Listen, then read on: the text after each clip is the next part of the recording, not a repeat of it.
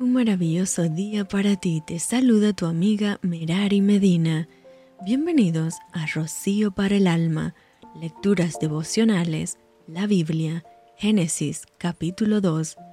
Fueron pues acabados los cielos y la tierra y todo el ejército de ellos, y acabó Dios en el día séptimo la obra que hizo, y reposó el día séptimo de toda la obra que hizo, y bendijo Dios al día séptimo, y lo santificó, porque en él reposó de toda la obra que había hecho en la creación. Estos son los orígenes de los cielos y de la tierra cuando fueron creados, el día que Jehová Dios hizo la tierra y los cielos, y toda planta del campo antes que fuese en la tierra, y toda hierba del campo antes que naciese, porque Jehová Dios aún no había hecho llover sobre la tierra, ni había hombre para que labrase la tierra, sino que subía de la tierra un vapor, el cual regaba toda la faz de la tierra. Entonces Jehová Dios formó al hombre del polvo de la tierra, y sopló en su nariz aliento de vida, y fue el hombre un ser viviente. Y Jehová Dios plantó un huerto en Edén, al oriente, y puso allí al hombre que había formado.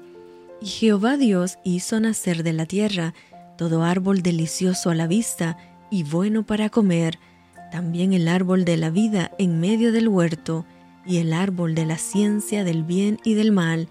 Y salía de Edén un río para regar el huerto, y de allí se repartía en cuatro brazos. El nombre del uno era Pisón.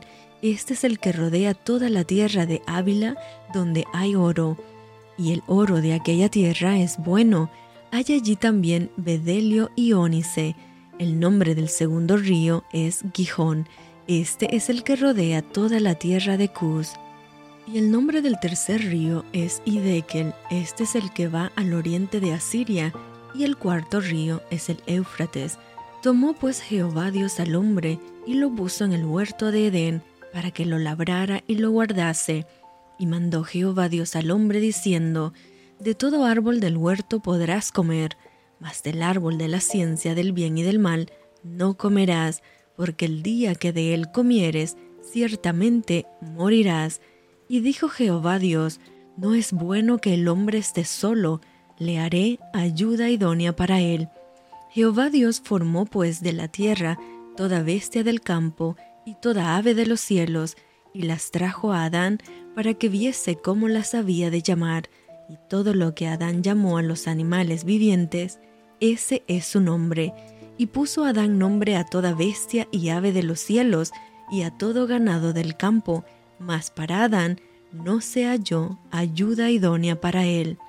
Entonces Jehová Dios hizo caer sueño profundo sobre Adán, y mientras éste dormía, tomó una de sus costillas y cerró la carne en su lugar, y de la costilla que Jehová Dios tomó del hombre, hizo una mujer, y la trajo al hombre. Dijo entonces Adán, Esto es ahora hueso de mis huesos y carne de mi carne. Esta será llamada varona, porque del varón fue tomada. Por tanto, dejará el hombre a su padre y a su madre, y se unirá a su mujer, y serán una sola carne. Y estaban ambos desnudos, Adán y su mujer, y no se avergonzaban. Y esto fue Rocío para el alma. Te envío con mucho cariño fuertes abrazos tototes y lluvia de bendiciones.